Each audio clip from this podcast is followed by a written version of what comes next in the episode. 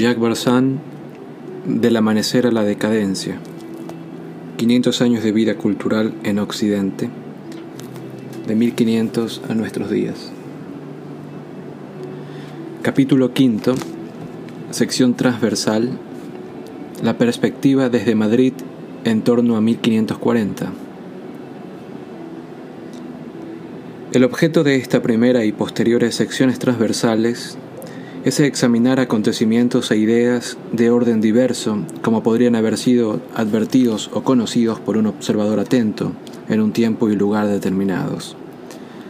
Un joven despierto, de buena familia, como quiera que esto se defina, comienza a tener conciencia del gran mundo en su primera adolescencia. Para entonces el conocimiento del pasado reciente ha sido también absorbido de manera automática había sido el presente para sus padres, que hacen referencia a él continuamente. Sus hechos destacados, sus conceptos innovadores, llegan a parecer mediante dicho testimonio oral parte de la experiencia del joven, de modo que, con esta ventaja, su mente se mantiene por delante de los acontecimientos. Esta mente es, en efecto, el lugar o uno de los lugares donde tiene su ser la cultura. Dada una esperanza de vida de 40 años, un cálculo generoso para el siglo XVI, este espectador domina un panorama de al menos medio siglo, 30 años de conocimiento directo y 20 aproximadamente de deducciones salidas de la memoria colectiva de su medio, que respecto a ciertas cuestiones puede alargarse indefinidamente hacia el pasado.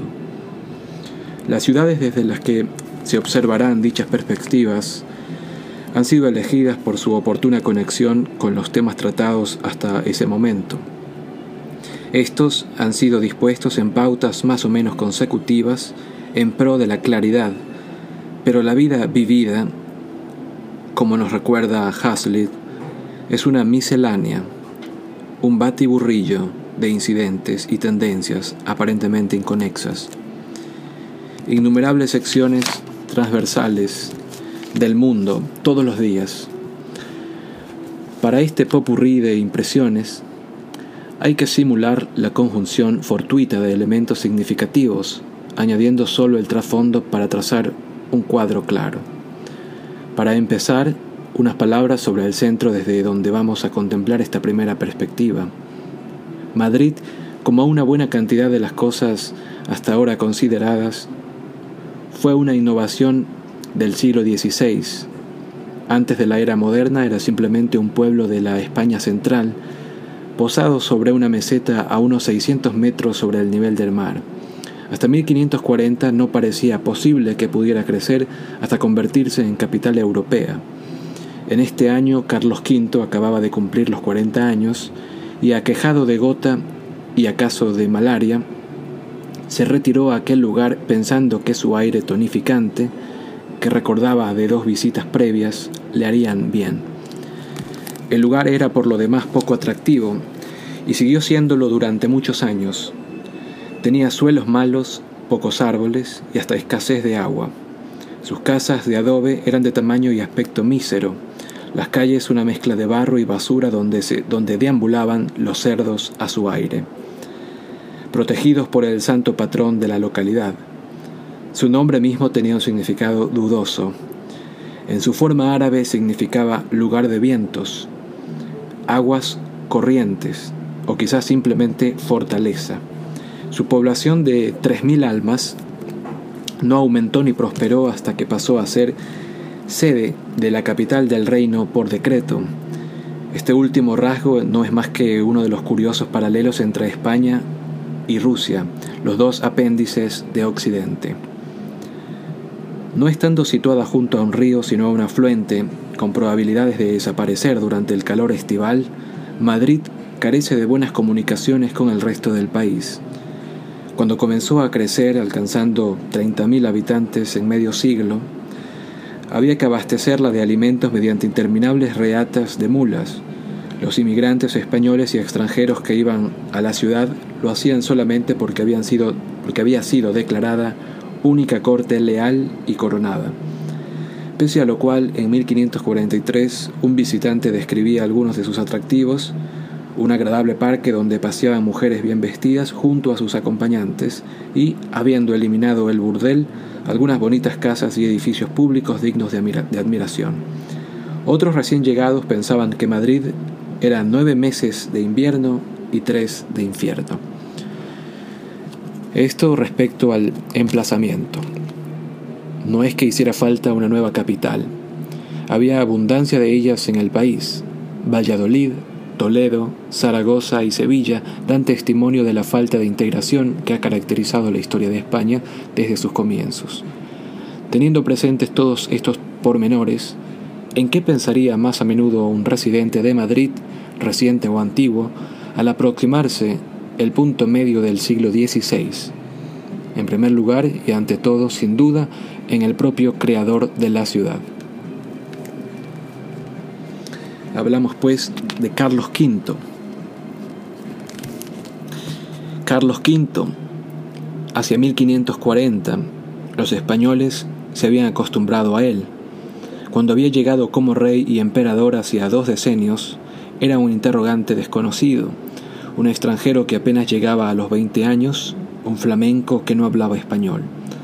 Carlos trajo consigo un consejero borgoñón y un séquito flamenco, no tenía muchas probabilidades de ser un soberano popular, pero era un joven concienzudo y aprendía con rapidez. Tenía una buena formación, mezcla de conocimientos modernos y ética medieval, es decir, los ideales caballerescos de fe en Dios, honor en la tierra y desprecio de la codicia y la astucia. Pero como nieto de la inteligente pareja formada por Isabel de Castilla y Fernando de Aragón, cuya unión y esfuerzo habían incitado, habían iniciado, perdón, la unificación de la península, tenía obligaciones terrenales así como espirituales. Ahora bien, su posición era difícil.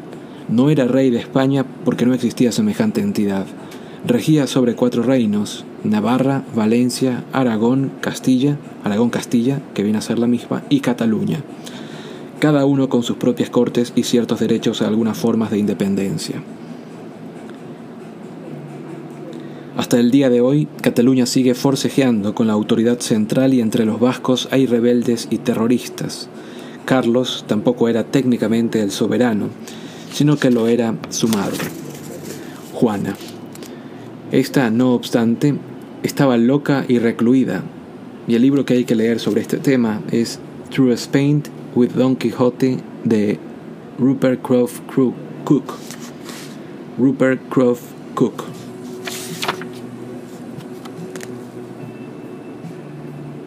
No fui investido con la corona imperial para tomar vuestros territorios, sino para asegurar la paz de la cristiandad y con ello unir todas las fuerzas contra los turcos, para gloria de la fe cristiana. Carlos V en 1521. El joven Carlos recibió muestras de lo incómodo de su papel en su coronación, ocurrida en Aragón, donde las cortes se declararon una república con rey electivo, haciéndole saber que nosotros, que nosotros que en nada desmerecemos vuestro lado, a vuestro lado, os nombramos a vos, que en nada sois mejor que nosotros, nuestro rey. Y os seremos leales si vos respetáis nuestras leyes y costumbres, y si no, no. Bien, no es de extrañar, pues, que durante muchos años después del reinado de Carlos V, los europeos bien informados hablaran de las Españas, al igual que lo, que lo hacían de las Alemanias. Pero hacia 1540 la persona de Carlos V, sus reinos y su autoridad sobre ellos dibujaban una grandiosa perspectiva desde Madrid. Era esta cabeza de un imperio que se extendía desde Italia en el sur hasta los Países Bajos al norte, y desde España a México y Perú, incluidas docenas de islas del Mediterráneo, así como el dominio de las Alemanias y zonas inconmensurables del hemisferio occidental. Su extensión era veinte veces el tamaño del antiguo imperio romano, y ello dio origen al primer uso de la jactanciosa expresión de que en nuestros dominios no se pone el sol. España se convirtió así en principal potencia europea. Nada importaba el barro de Madrid o la arrogancia de los aragoneses, los territorios así reunidos por herencia dieron Paulo a la esperanza de poder crear el imperio carolingio y cumplir el sueño de Dante de una monarquía universal. Pero tanto poder y tantos territorios en Europa significaban guerras perpetuas, siendo el punto de litigio qué rey iba a dominar el continente. Ha de hablarse del rey y no de la nación, porque esta creación política no era todavía una realidad clara o afirmada.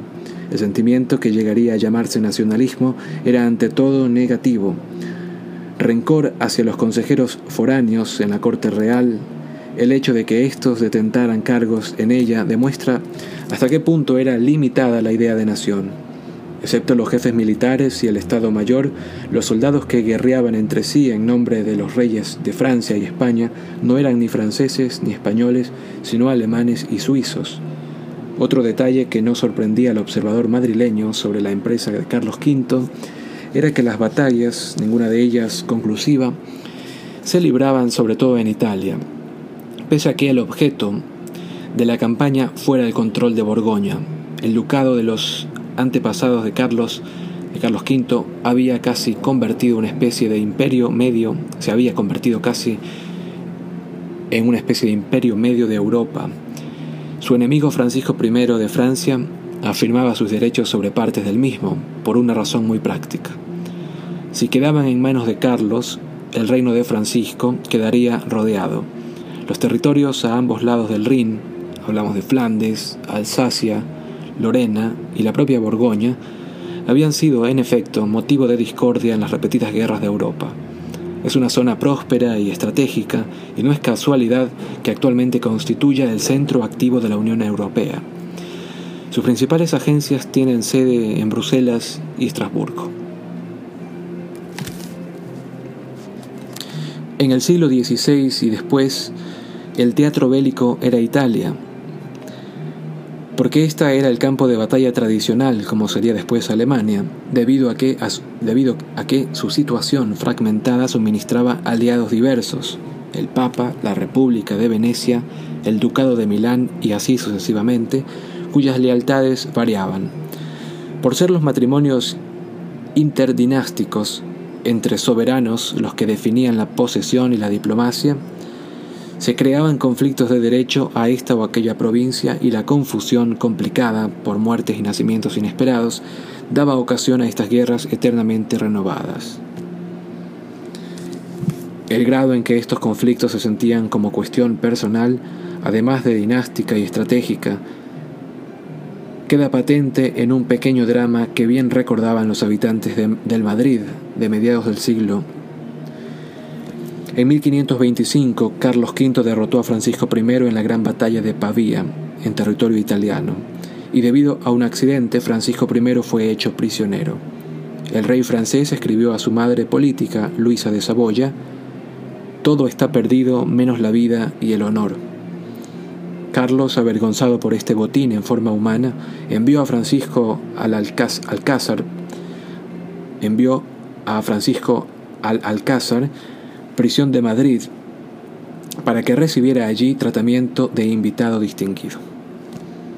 Qué índole de honor sobrevivía a la derrota y la captura resulta hoy difícil de entender, pero como se dijo anteriormente, las ideas medievales seguían influyendo, especialmente en el espíritu de Carlos V.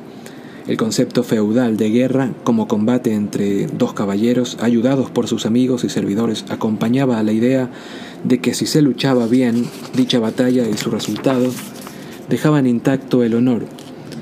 El vencido se volvía a su casa para curar sus heridas y volver a empezar. Aunque ambos combatientes hubieran luchado por alguna posesión, creían más bien que lo hacían por su derecho legal.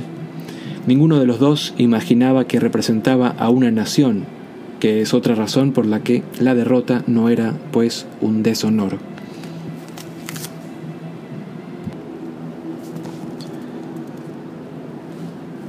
Los españoles compartían esta forma de ver las cosas.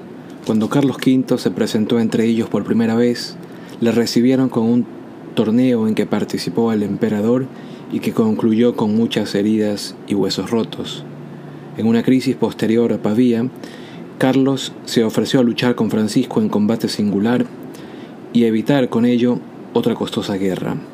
Y no, sorprendente y no, no sorprende tampoco que Carlos aprendiera pronto a apreciar el deporte predilecto de los españoles, los toros, y bajara en persona al ruedo para disfrutarlo mejor. Un libro recomendado en esta ocasión es Guerra de Ideas en España de José Castillejo. La situación creada tras Pavía le parecía a Carlos V otro ejemplo de esos encuentros singulares. Fue a visitar a su prisionero y le halló en cama. Francisco se puso de pie como pudo. Carlos se quitó el sombrero y le abrazó. Francisco dijo, Señor, ved que soy vuestro siervo, a lo cual replicó Carlos, No, sois mi buen hermano y mi amigo libre. No, repitió el francés, soy vuestro siervo. Y otra vez Carlos llamó a Francisco amigo libre y hermano. Lo cierto es que Carlos V sentía gran respeto por la Casa de Francia y había dado órdenes de que se tratara al rey con la máxima cortesía. Pero Francisco I, como su conducta pronto manifestó, parece haber tenido cierta noción de un concepto de guerra más moderno, más nacional y se mostraba abatido. Su guardián Alarcón, jefe de los ejércitos españoles, le impidió suicidarse, pero él no cesaba de, preocuparse por cuáles serían las condiciones de su liberación. La solución medieval habría sido el pago de un rescate. La hermana del rey francés, la brillante Margarita de Navarra, cuya corte era centro de artes y letras, rogó a Carlos que dejara marchar a su hermano como si la guerra hubiese sido unas justas como si la guerra hubiera sido unas justas. Cuando fracasaron sus ruegos, Francisco, aunque había dado su palabra de no moverse, decidió escapar disfrazado de esclavo negro, fuera de lo que fuera lo que esto significaba. Evidentemente, Francisco I se sentía en efecto como un esclavo y no como un caballero. Fue descubierto cuando intentaba escapar. Carlos V quedó conmocionado, incrédulo, ¿Cómo era posible que un caballero cristiano que había dado su palabra pudiera actuar como villano? La transición de conducta regia a razón de Estado, de caballero a jefe de Estado, de medieval a moderno, fue dolorosa. La subsiguiente paz de Madrid volvió a hacerlo patente. Francisco entregó a sus dos hijos como prenda de su buena fe cuando renunció a toda pretensión sobre Italia y Borgoña pero una vez en casa denunció estas condiciones alegando que habían sido obtenidas bajo coacción, y la guerra se reanudó durante otros dos años. En el momento más álgido ocurrió un hecho que indignó a toda la cristiandad. Los ejércitos de Carlos V saquearon Roma. La rapiña y la fiereza desatada contra la población fueron temibles y prolongadas. Ni Carlos ni el capitán de sus fuerzas, el condestable de Borbón condonaron, esta acción, a decir, condenaron, condenaron esta acción. No había forma de contener a los soldados, no habían recibido su paga durante demasiado tiempo. Y aquí también otro signo de los tiempos, en primer lugar el ejército mercenario y después el condestable del sur de Francia, que lucha contra un ejército francés que apenas contaba con ningún francés entre sus filas.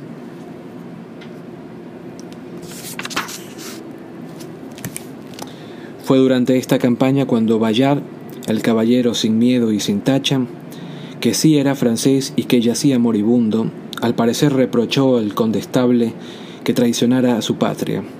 Esta anécdota implica lealtad a la nación en un momento en que era prácticamente inexistente, aún entre los más honorables. Durante otros 300 años, soldados y hombres de Estado podían, sin deshonra alguna, servir a un rey y un país distintos a los suyos. En un mundo en que provincias enteras cambiaban de manos cada pocos años, no había naciones claramente definidas, ni ciudadanía, sino súbditos que pasaban de un señor a otro con los caprichos de la guerra. Esta misma campaña concluyó de forma poco habitual. Los términos de la paz fueron negociados por dos mujeres, la madre de Francisco, Luisa, y la tía de Carlos, Margarita. Como ya vimos este tratado, Como ya vimos, este tratado fue de inmediato titulado La paz de las damas. Francisco I recuperó a sus dos hijos sin daño alguno, y Carlos V, diez años después de su elección, fue al fin coronado emperador por el Papa. Dicha elección se había logrado también con la ayuda de una mujer. La otra Margarita, hermana de Carlos, había ayudado a distribuir sobornos, un millón de ecus o escudos de oro prestados por los amables Fouiller, entregándose la mitad de esta suma directamente a los siete electores y el resto a los príncipes que pudieran poner trabas. Margarita volvió a ayudar a Carlos posteriormente como regente de los Países Bajos, dado que el emperador no podía estar en todas partes, y la guerra casi permanente con Francisco I no era su única preocupación. Tenía que, que contener, que contener que contender, perdón, tenía que contender con los infatigables turcos. Al este, su hermano Fernando guardaba las puertas de Viena y Hungría contra ellos, contra los turcos, pero los infieles eran también una amenaza en el mar, aliados como estaban con un notable pirata, Barbarroja, que operaba desde Argelia. Para deshacerse de él, Carlos tenía la intención de conquistar el norte de África y en parte lo consiguió. Pero el peligro para el comercio y la navegación no se dio hasta que la Marina norteamericana destruyó a los piratas de Berbería a comienzos del siglo XIX.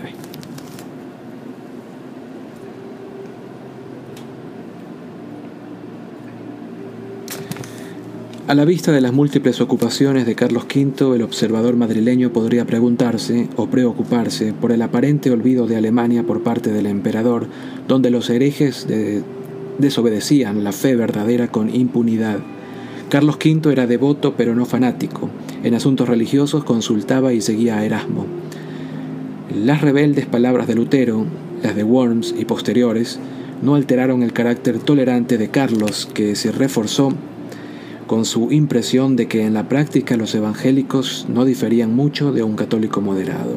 Durante mucho tiempo creyó posible la reconciliación y la vuelta a una sola iglesia, la primacía del Papa se reveló como la única barrera invencible, pero estaba también la cuestión de quién poseía y regía los diversos estados alemanes. Era una cuestión que había que resolver. Cerca de medio o cerca de mediado, cerca de mediado el siglo, con la ayuda de Felipe de Hesse, traidor a la causa protestante, Carlos V estuvo a punto de acabar con ella mediante la decisiva batalla de Mulberg, no mucho después, el acuerdo mediante el cual cada príncipe podía elegir una de las religiones y gobernar sobre poblaciones de igual creencia, puso fin a la postura comprensiva de Carlos. A éste le repugnó la cantidad de príncipes que se convirtieron en un sentido o en el otro con el fin de posesionarse de territorios.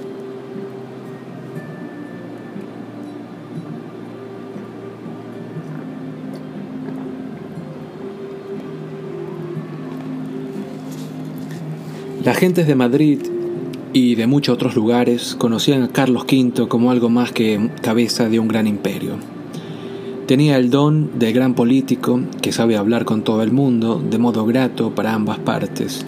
Aprendió español, italiano y francés y adaptó su lengua flamenca a formas alemanas para parecer natural de todos sus reinos.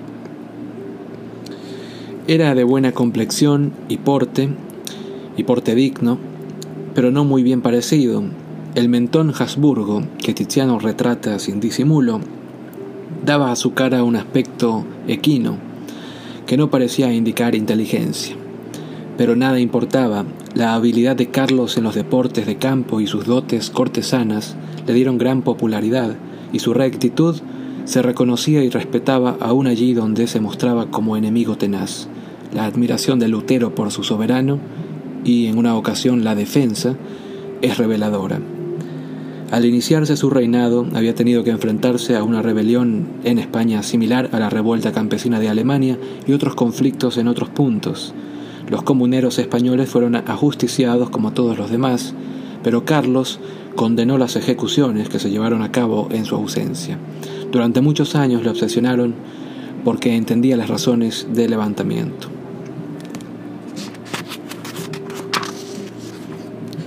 Carlos V Tuvo dos amoríos, uno temprano y uno duradero, con una noble flamenca que le dio una hija, el otro con una burguesa austriaca que le dio un hijo. Estos dos vástagos, Margarita de Parma y don Juan de Austria, fueron más capaces y más queridos por su padre que su heredero, que sería después Felipe II.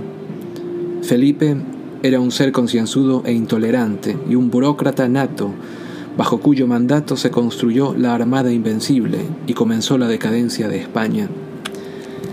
Aunque nadie podía preverlo entonces, el tipo de Estado imperial cuya consolidación en Europa creyó Carlos V que era su misión, sentía escrúpulos por gobernar tierras desconocidas de ultramar, no era ya viable.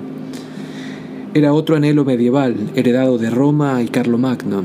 La nueva idea de la nación-estado empezaba a despertar en las regias cabezas aunque todavía confundidas con la esperanza de un imperio que parecía más práctico.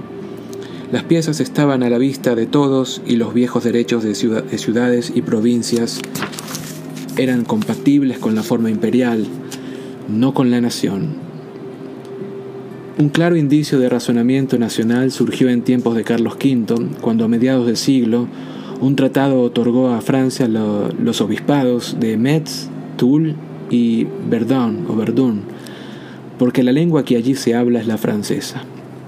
Con argumentos de esta índole se quebraba cualquier imperio. El reino políglota de Carlos era imposible no solo de defender, sino de gobernar. Tenía una retícula de representantes y un sistema aceptable de comunicaciones, pero la administración y la guerra eran en exceso costosas. Fueron problemas de dinero los que produjeron su abdicación. Para hacer frente a sus gastos tenía que pedir entre 2 y 4 millones de ducados anuales. La recaudación de impuestos era irremediablemente azarosa, teniendo por fuerza que, que pactar su cantidad por separado una y otra vez con cada ciudad y cada demarcación. Tras media docena de años de déficit, a diferencia de los presidentes del siglo XX, Carlos V sufrió un colapso nervioso derrotado por 35 años de esfuerzo e inmenso autocontrol. Sintió que se aproximaba la muerte y abdicó. Sin embargo, se recuperó con, con presteza una vez, una vez se hubo descargado de tanto peso. Dejó España y Nueva España a su hijo Felipe y Europa Central, junto al título imperial a su hermano Fernando, por el cual pasó a los Habsburgos austriacos en exclusiva. Las nuevas de su retiro causaron consternación y mucho llanto cuando el emperador repasó ante un público de Bruselas los puntos principales de su mandato. Estas palabras y un testamento político escrito poco antes constituyen, junto a sus cartas, una importante aportación a los escritos sobre la práctica de la política. En sus tres años de retiro en el monasterio de Just o Juste, Carlos no llevó una existencia monástica. Gozaba con la vida apacible que él llenaba con sus entretenimientos favoritos, la jardinería y los deportes al aire libre, el disfrute de las bellas artes, era muy dotado para la música y la buena conversación, y se había rodeado de una compañía selecta que compartía sus gustos. Al mirar hacia atrás, se nos antoja como equivalente algo menos ascético de otro emperador consciente de sus deberes y pensador, Marco Aurelio.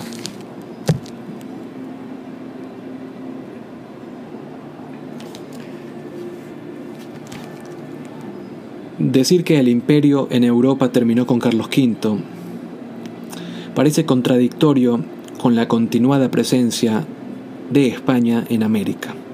Y el madrileño podría parecer poco observador por el hecho de no haberse mencionado hasta el momento del descubrimiento de dicho continente. Colón realizó sus cuatro viajes cuando finalizaba el siglo XV, cuando finalizaba el siglo XV, y cabe suponer que las consecuencias culturales debieron dejarse sentir poco tiempo después. No fue así. El aplazamiento en este relato refleja un retraso real. Aunque los marinos de toda Europa se entusiasmaron de inmediato, el público general tardó en comprender lo ocurrido cuando Colón desembarcó en una isla del Caribe el 12 de octubre de 1492. Para empezar, hasta que Núñez de Balboa, y no Cortés como dice el poema de Keats, divisó por primera vez el Océano Pacífico en 1513. Nadie podía saber que había un continente entre Europa y el lejano Oriente. Y hasta que una generación completa después de Colón, Magallanes, dio la primera vuelta al mundo, es decir, y hasta que Magallanes dio la primera vuelta al mundo en 1522, no se conoció el tamaño y emplazamiento de su masa de tierra.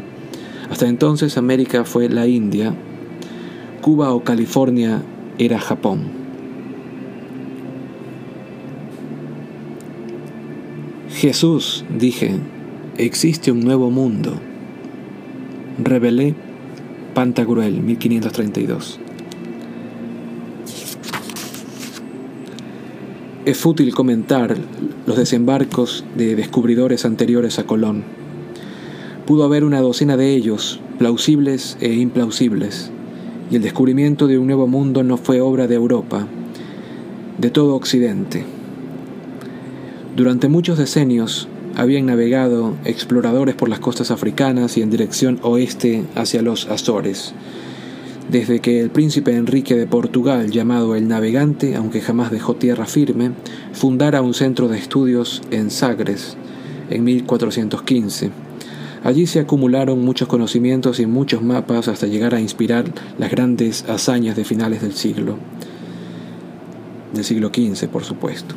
Desde los griegos se sabía que el mundo era redondo, pero Colón subestimó en mucho su circunferencia.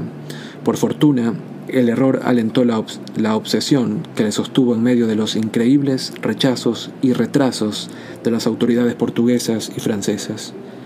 A la reina Isabel de España se le atribuye con razón el mérito de haberle patrocinado, pero no antes de haberle negado su ayuda varias veces, al igual que los demás, mientras las juntas discutían si era un fanfarrón, un pesado y algo chiflado, porque Dios no habría ocultado una tierra durante tanto tiempo si hubiera querido que fuera descubierta.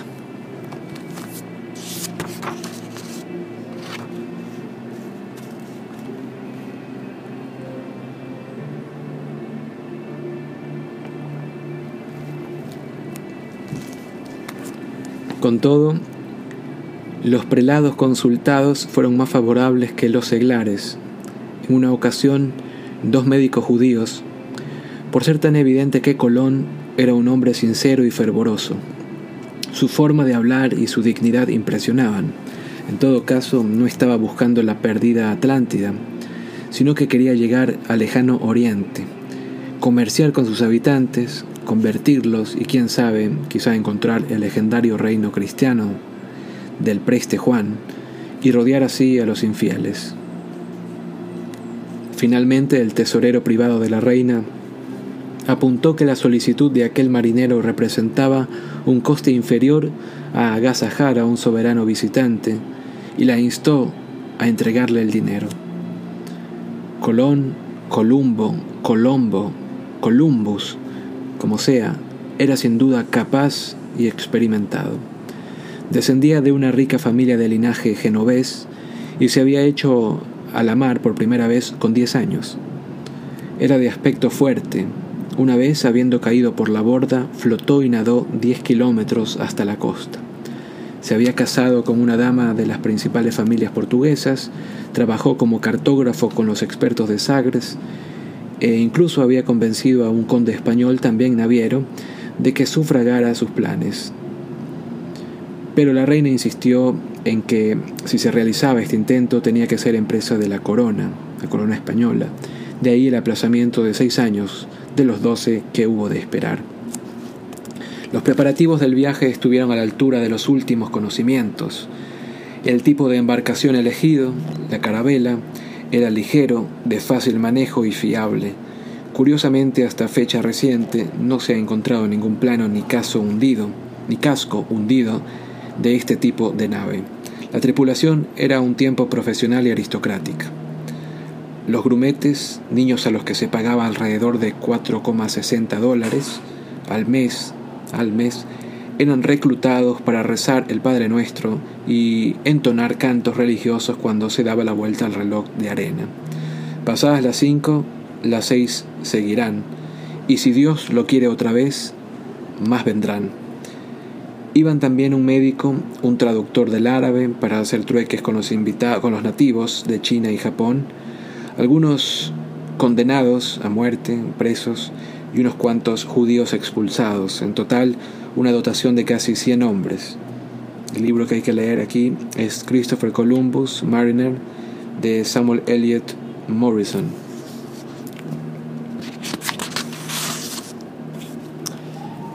La saga toda, incluida la desconfianza de los marineros y el deliberado engaño de su jefe, el éxito de los error y, los errores que latían en el fondo de ella, la gloria seguida por la caída y en desgracia durante, durante y después del segundo viaje, el héroe volvió cargado de cadenas, la perseverancia de Colón y su posterior abandono y pobreza, todos los rasgos de su vida forman parte de un modelo típico. No todos, pero muchos de los grandes logros del hombre occidental han seguido esta tortuosa trayectoria, cayendo sobre sus autores castigos más o menos duros.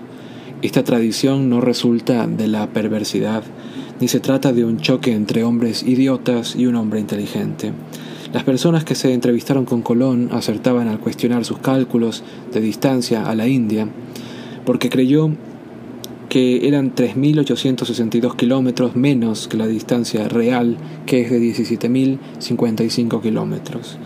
Y es cierto que los promotores de las auténticas novedades hablan y se comportan con frecuencia como chiflados y formulan erróneamente o equivocan su finalidad. Su conducta es muchas veces arrogante, o así lo parece por su falta de paciencia con mentes más cautas. La consecuencia, humillación y penuria, no guarda proporción con la ofensa, pero expresa la necesidad de la cultura de defender su sentido de lo racional para protegerse de los auténticos dementes y evitar lanzarse con excesiva premura a lo ignoto. No existe evidencia de que el actual sistema de subvencionar las innovaciones con fondos del gobierno o de fundaciones funcione mejor en ningún sentido que el de los reyes y reinas de tiempos anteriores, siempre hay un comité exactamente igual sentado a la puerta. Yo soy la voz de Cristo y os digo que estáis todos en pecado mortal por vuestra crueldad y opresión en el trato que dais a gentes inocentes. ¿Acaso no son estos indios seres humanos?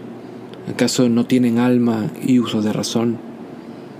El monje Antonio de Montesinos, 1511. La enérgica protesta de Estados Unidos y su denuncia de Colón durante su aniversario 500 nos devuelve a Madrid en torno a 1540, pues contrariamente a la opinión más extendida, la preocupación por la explotación de los indígenas se remonta casi al comienzo de la, de la colonización española. La propia reina Isabel la Católica condenó los abusos y emitió edictos contra ellos, e igualmente Carlos V.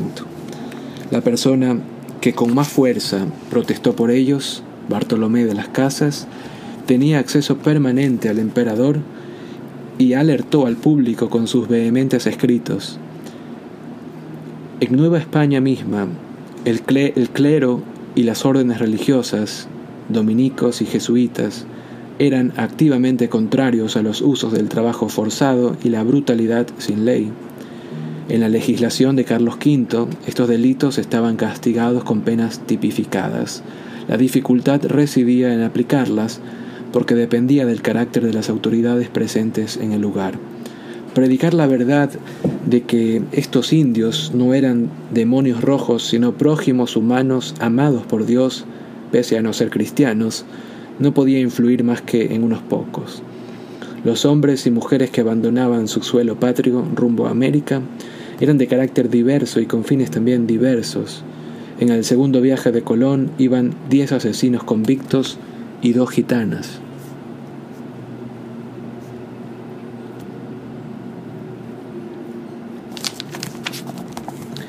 Las aspiraciones que impulsaban a los conquistadores y se han resumido en las palabras oro, gloria y el Evangelio, oro y gloria no han respetado nunca a las personas y el Evangelio peca en ocasiones. Juntos son causa de grandes daños cuando el escenario es inmenso y escasamente poblado, cuando las comunicaciones son lentas y la vigilancia errática.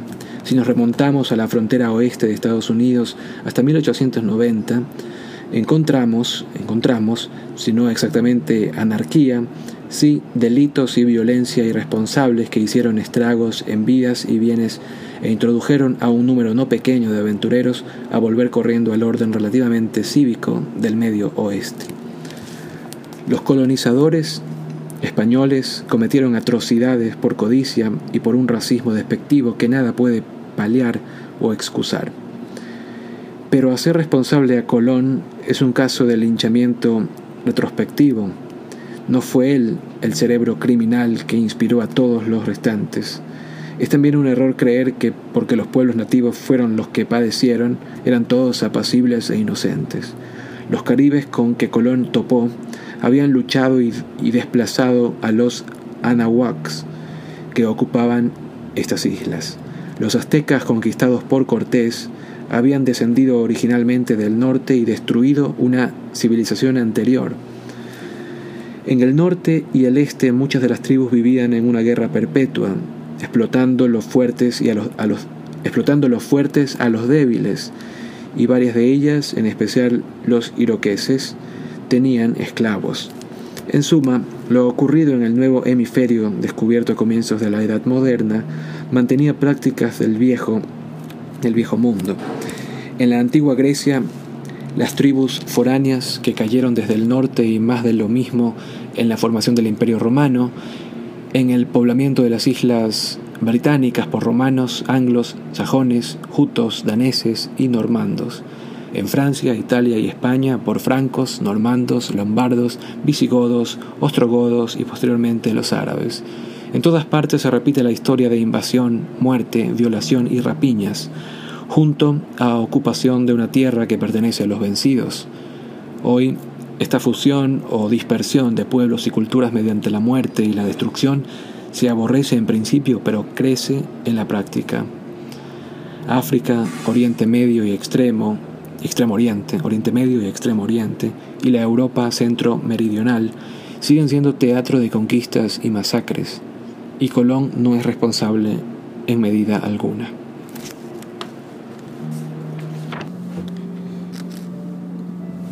Paralelamente a la emigración de personas hacia el oeste, se produjo una emigración de alimentos hacia el este. Esta estuvo acompañada por la transferencia en ambos sentidos de plantas y animales. Uno de los objetivos de los portugueses y españoles que viajaban hacia el oeste era alcanzar la fuente de las especias, las sedas, las gemas, el lejano oriente, por una vía más rápida y fácil que la tradicional, aquella de las caravanas por tierra. La nueva ruta acabaría además con el monopolio veneciano sobre el comercio de estos artículos se dice a menudo que esta ruta por tierra había quedado interrumpida cuando los turcos capturaron Constantinopla a mediados del siglo XV. Un especialista norteamericano desbarató esta hipótesis hace 80 años. Los turcos, decía él, no cometieron la insensatez de interrumpirla cuando podían cobrar tributos por ella.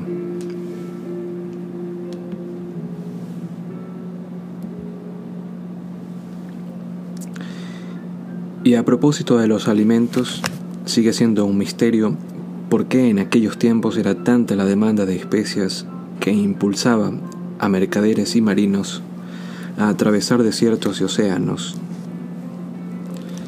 Se dice que un apunte en un mapa antiguo cerca del punto marcado con el nombre de Calicut inspiró a Vasco da Gama a hacerse marino. El apunte decía lo siguiente: Aquí es donde nace la pimienta. La explicación tradicional, que las especies ocultaban el mal sabor de la carne descompuesta y daban variedad a la frecuente monotonía de las viandas, de las viandas, no parece bastante convincente. Aunque nos dicen que los platos en el Madrid del siglo XVI eran escasos y poco apetecibles, la pimienta añadida a todo acabaría siendo también pesada y poco apropiadas otras especies más raras. Versa con canela, por ejemplo. Además, en Europa había muchas hierbas aromáticas y nunca se nos habla de estas.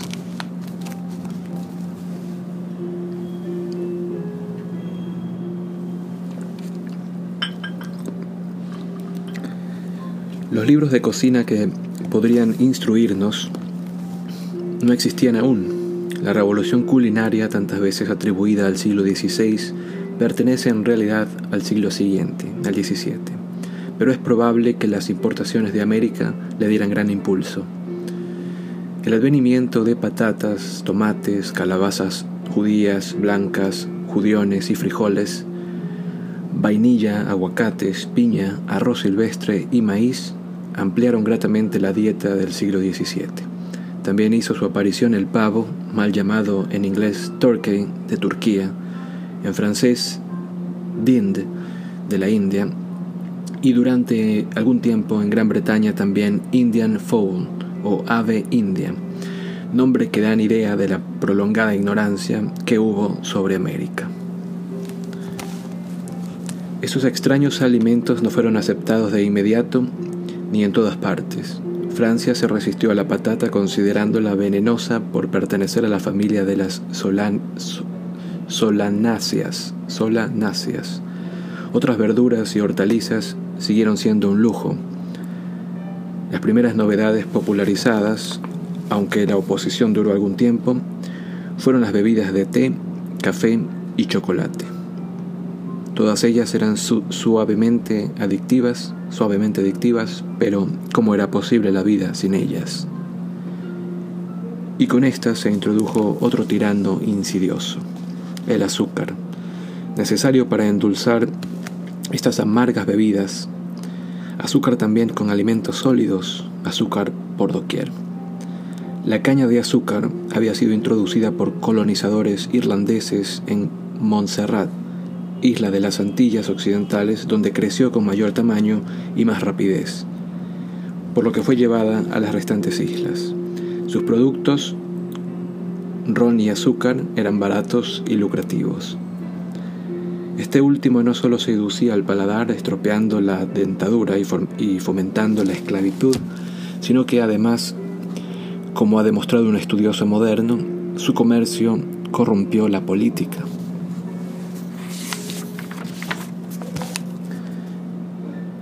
No me habléis de chocolate, de té no me habléis. Medicina son de dioses, como veis, mas no medicina para mí. Antes prefiero tomar veneno que la vista posar en un tazón de la amarga sustancia que café llaman. Esto escribió Francesco Redi a mediados del siglo XVII. Tabaco néctar o el manantial de Talía no son cerveza de Lutero, y a esto canto yo. Comeremos de ellos con gana y moderación, escribía Ben Jonson en la invitación a cenar a un amigo.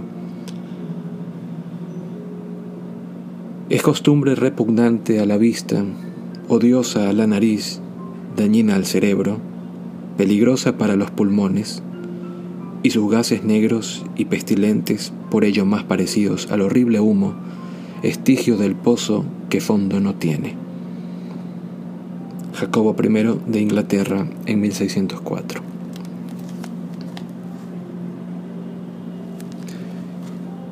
El mejor o peor de todos estos refinamientos fue el tabaco. Este apareció primero fumado en pipa, la pipa india de la paz y meditación y solo gradualmente multiplicó sus formas de consumo, cada una de ellas curiosamente predominante en un periodo determinado. ¿Dónde están hoy los aficionados del rapé del siglo XVIII? El tabaco fue también la primera exportación lucrativa de América del Sur, y desde un principio despertó en Europa fuertes sentimientos de carácter contrario. Fue ensalzado y condenado en prosa y en verso. Estos cambios culturales de Europa tenían su equivalente en el Nuevo Mundo. En las Indias había pocos animales domésticos aparte de perros y gatos. Indias entre comillas, pues se trata de América. En el norte retozaban cerdos salvajes y bisontes, y en el sur habían sido domesticadas la llama y la vicuña, pero el ganado era desconocido. El primer caballo llegó con Colón y, como todo el mundo quizá recuerda, fueron los caballos de Cortés, de Hernán Cortés, los que atemorizaron a los mexicanos haciéndoles creer que los invasores eran una especie de dioses. Pizarro contó con esta misma ventaja sobre los incas de Perú. Sin la importación de muchos más animales y plantas, los españoles no podrían haber afirmado su autoridad y su cultura de manera tan rápida y tan extensa en ambas mitades del continente occidental. Las reses, cerdos, mulas, ovejas, cabras, conejos y perros europeos poblaron los nuevos paisajes, tornándolos familiares para los colonizadores.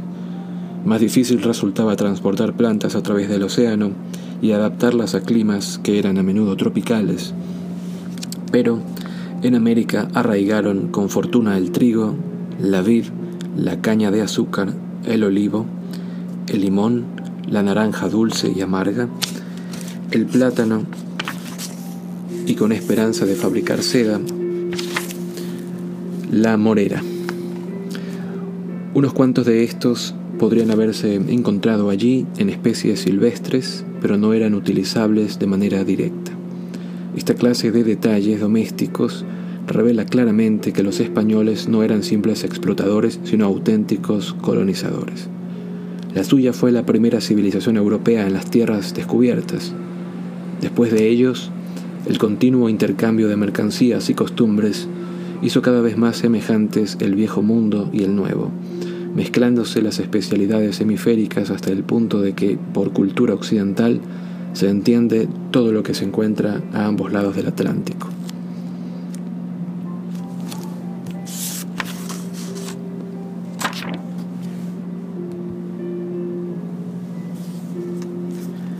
La infinidad de ideas y venidas de cortesanos y prelados, de gobernadores coloniales y literatos a la corte de Carlos V, mantenían un continuo suministro de noticias y rumores sobre la vida en Nueva España, sobre las factorías portuguesas en la India, Malasia o Japón, y sobre los incipientes esfuerzos de otros países para unirse a lo que se ha llamado la expansión de Europa. Pero es difícil dilucidar qué había de hecho y qué de ficción en la imaginación general. Lo mismo puede decirse de los efectos producidos por esa otra fuente de información en apariencia más sólida que son los libros. Desde aproximadamente mediados del siglo, del siglo, del siglo XV, empezaron a cobrar popularidad las obras en lengua vernácula que crearon el género de los libros de viaje. El ensayo que hay que leer en este caso es English Maritime Writing from Hakluyt to Cook de Oliver Wagner, Warner, o Warner, perdón, Oliver Warner. Los primeros ejemplos estaban casi totalmente limitados a las regiones de la lengua en que estaban escritos, pero la gran cosmografía universalis de Sebastián Monster publicada en 1544, se convirtió después de su reedición en 1550 en un bestseller traducido a seis idiomas y con 36 ediciones antes de finalizar el siglo. Para una divertida descripción de esta obra, léase el cuento de Dorothy Sayers The Adventure of Uncle Meleger's Will. Bien, dicha cosmografía contenía hechos y fantasías en generosas cantidades los relatos serios y completos vinieron después y las ideas correctas se filtraron lentamente.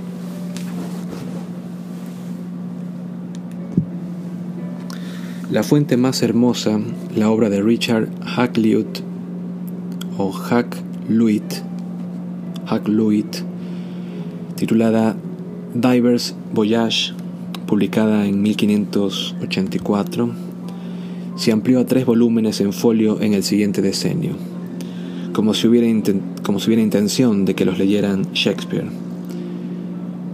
Pero este voraz lector hizo escaso uso de la obra en su teatro. En 1596, más de un siglo después de Colón, para él y su público el mercader sigue siendo de Venecia, no de Cádiz, Londres o Rotterdam. Unos años antes, en la Comedia de las Equivocaciones, las palabras América, las Indias, forman una exclamación seguida de una definición exuberante pero fantasiosa. Radiante de rubíes, carbunclos y zafiros, e inclinando su rica perspectiva ante el radiante aliento de España, que envió armadas enteras para hacer lastre de su nariz. Hasta la tempestad, dos decenios más tarde, no encontramos la famosa referencia al Brave New World, que sería una nota a pie de página nos dice que hace referencia a la famosa obra de Aldous Huxley, Brave New World, o Un Mundo Feliz. Brioso Nuevo Mundo, que aparece acompañado de las Steel Bigs, tormentosas, Bermudas, y una, y una escena donde se hace burla de las utopías. Dada esta aleatoria difusión de información, era de esperar una prolongada y permanente confusión en cuanto a nombres y lugares. El error de Colón engendró las Indias y las Indias, las Indias occidentales, junto al apelativo indio que se ha conservado para referirse a sus habitantes. El uso general de la palabra amerindio, empleada por los antropólogos, debería haberse adoptado hace tiempo. El impresor veneciano del cuarto informe de Vespucio acuñó la expresión inusual de Nuevo Mundo para darle título. Colón lo había llamado el otro mundo. En cuanto al hombre América, derivado de Américo Vespucio, se debió al error del cartógrafo Val, Valsemüller o Valsemüller, sobre quien había sido el primero en desembarcar. Unos años después, Vespucio adoptó el nuevo mundo de su editor, dio las primeras y dudosas noticias de canibalismo, y debido al éxito de su obra, 30 ediciones al finalizar el siglo, dio pocas oportunidades a que llegara a utilizarse cualquier nombre que no fuera América. Es sin duda el nombre más adecuado. Colón, pese a ser de lejos el más grande navegante, auténtico héroe y único pionero, no supo nunca lo que había encontrado. Vespucio fue el primero en saber y de primera mano que la costa brasileña pertenecía a un continente inexplorado antes. Cabría añadir que eh, americano como sustantivo y adjetivo referido a Estados Unidos es un uso nacido de la necesidad no una confiscación culpable. Los ciudadanos de Canadá, México y de otros países latinoamericanos no quisieron renunciar a canadiense, mexicano, peruano y demás, aun si Estados Unidos adopta alguna otra designación. A comienzos del siglo XIX, cuando el nombre de Colón se popularizó debido a las primeras celebraciones de su aniversario en 1792, hubo quienes quisieron glorificarlo y de poner a Vespucio. Washington Irving fue uno de los, de los fervientes admiradores que defendió esta propuesta y el nombre de Columbia para el continente. El debate fue acalorado pero concluyente. Cuando poco después la señora América Vespucio, descendiente directa del explorador, se dirigió al Congreso norteamericano solicitando una recompensa monetaria en reconocimiento de la cesión de su nombre por parte de su antepasado, esta le fue cortésmente denegada.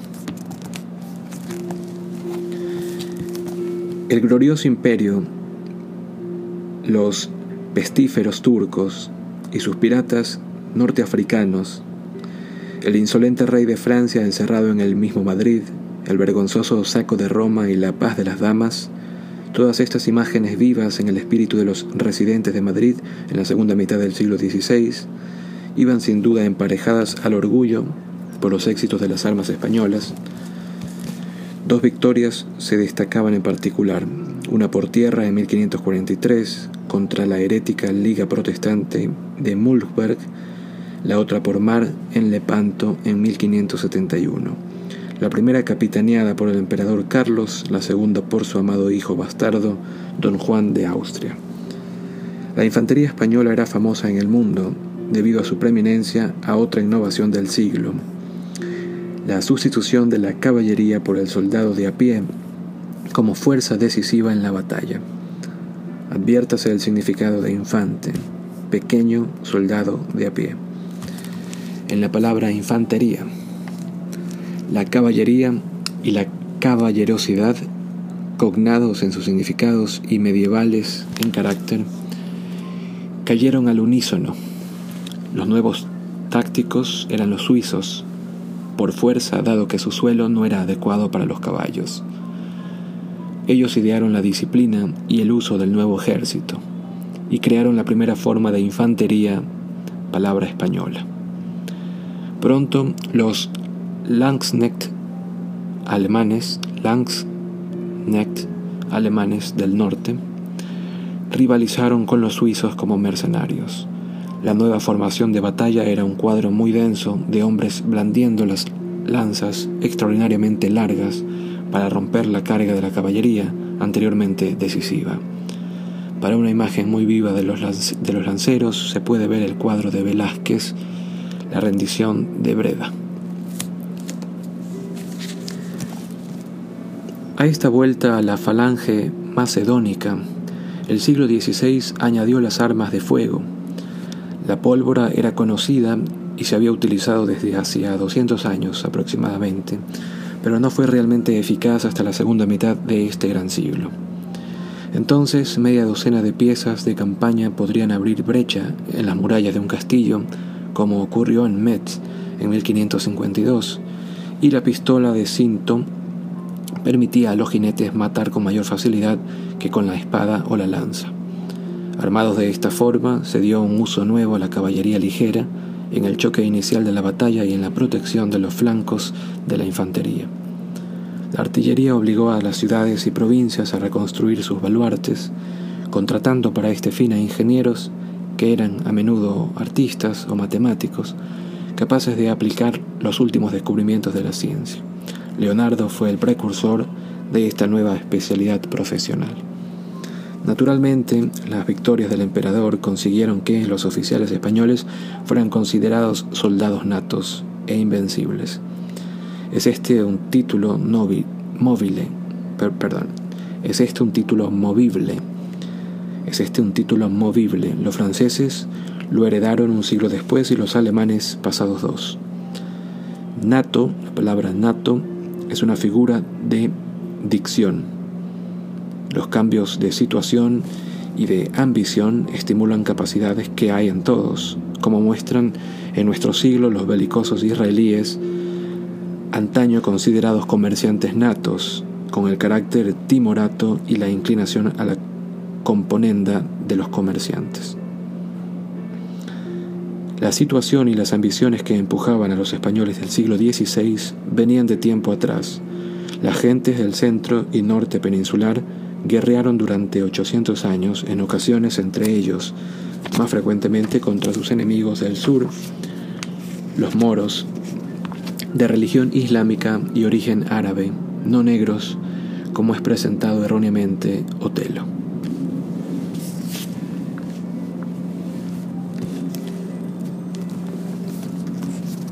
una reconquista final contra el reino moro de Granada, de refinada civilización, tuvo lugar el mismo año en que Colón desembarcó en el extremo occidente.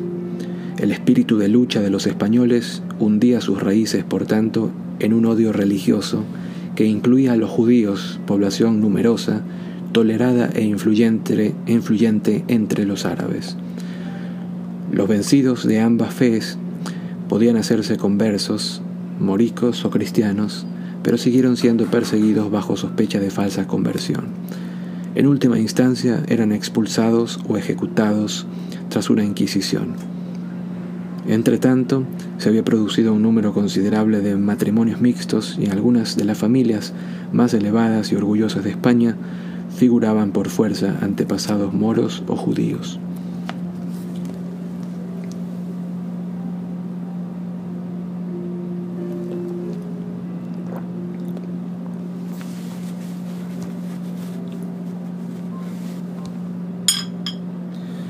Una tradición prolongada creó un tipo cultural que parece un producto genético, el hidalgo o hijo d'algo, el hijo de algo, el campesino español, que no es guerrero, presumiblemente no era hijo de nada.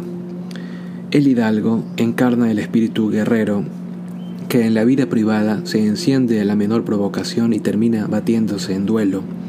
Entre ellos había algunos grandes, que no se distinguían por sus emolumentos, sino exclusivamente por el privilegio de no quitarse el sombrero en presencia del rey. Es un rasgo poco común el encontrar satisfacción en el estilo y no en la sustancia. El hidalgo noble encontraba compensación en ser altivo y austero, y en la conformidad con su pobreza. En ocasiones estaba visiblemente desnutrido.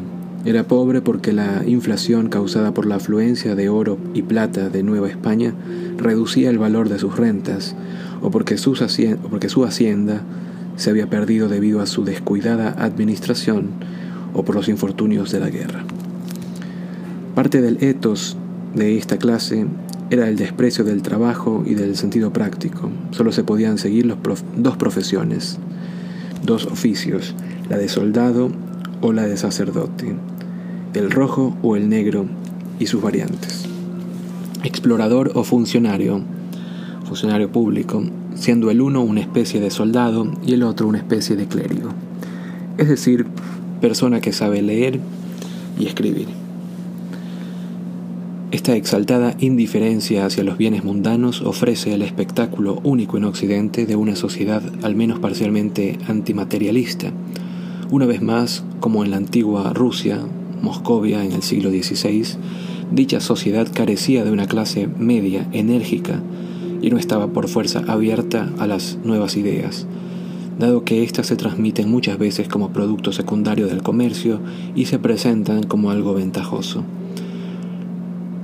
Los que denuncian los valores burgueses debieran meditar sobre España y su prolongado aislamiento de los acontecimientos europeos más importantes. Hasta finales del siglo XIX, en que la guerra de Cuba puso fin a su orgullo imperial, no empezó España a prosperar otra vez y a buscar la modernidad. El libro que hay que leer es España invertebrada de José Ortega y Gasset.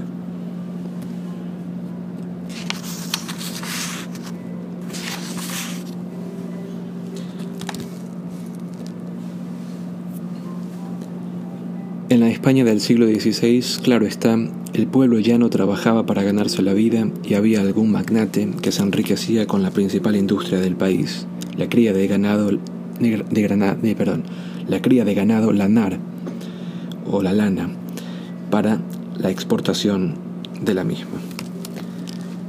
La Mesta era un enorme gremio de ganaderos, pequeños y grandes, que realizaban la, la transhumancia bienal, la transhumancia bienal, de 500 kilómetros desde la meseta central, donde los rebaños pasaban el verano, al sur templado y de vuelta a la meseta.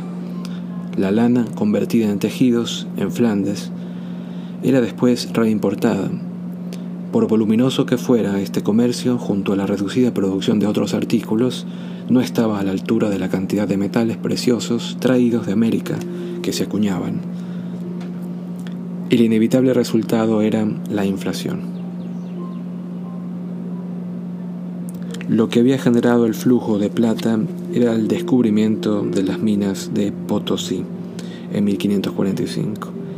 Mientras perseguían una cabra, algunos indígenas del Alto Perú, no de Bolivia, encontraron una montaña de mineral de plata que resultó más rica que el fabuloso dorado.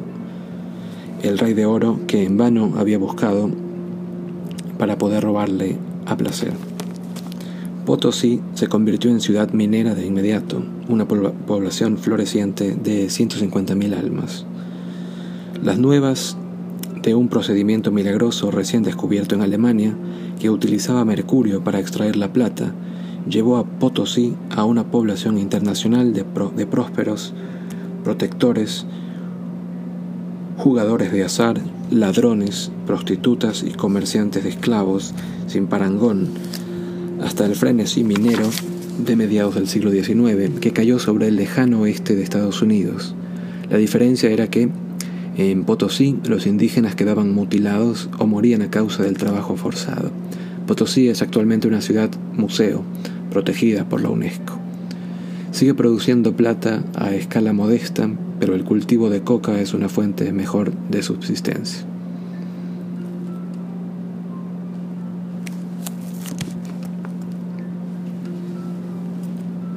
En Madrid, el regreso sin daño de la flota de la Plata era motivo de repetido regocijo, porque si bien los piratas ingleses se jactaban de sus frecuentes capturas y se aventuraban lo bastante cerca de la costa para chamuscarle las barbas al rey de España, solo en dos ocasiones durante medio siglo dejó el gran convoy de arribar a salvo.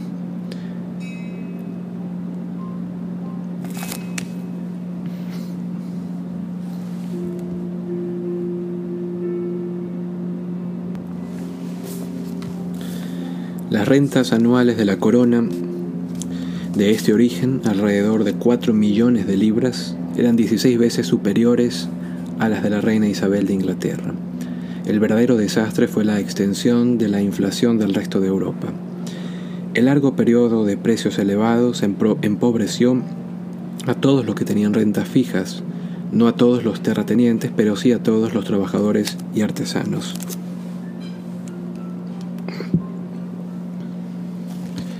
La prolongación de esta desafortunada situación estimuló el pensamiento económico. Algunos sostenían que la causa de la presión, de la depresión, era el exceso de exportaciones, otros que el descenso demográfico, o los lujos, o la inferioridad de las acuñaciones. Dos españoles, Martín de Navarro, o Navarro quizá, no sé, me parece que hay un error, pero aquí está escrito Navarro, Martín de Navarro y el fraile Tomás de Mercado atisbaron la verdad. Al fin, un jurista francés, a quien volveremos a encontrar, Jean Baudin, dejó inconfundiblemente clara la relación entre el volumen de bienes y el dinero en circulación, poniendo con ello los cimientos de la teoría monetaria cuantitativa, que, refinada con el paso de los años, sigue rigiendo en los bancos centrales en su lucha contra la inflación con el exquisito ajuste de los tipos de interés. Otro efecto del repentino incremento de metales preciosos fue la sustitución definitiva del trueque por el dinero, lo cual a su vez indujo a las naciones del siglo XVII a adoptar el principio del mercantilismo. Era la perspectiva del comerciante extendida a toda la nación. Los aranceles y los grandes beneficios de la exportación son sus descendientes modernos, aún debatidos y aún debatibles. De la batalla en pro de las almas y los cuerpos, que de las casas y otros libraron en Madrid y Nueva España para proteger a los maltratados indígenas, surgió el renacer de una idea ya existente en la antigüedad.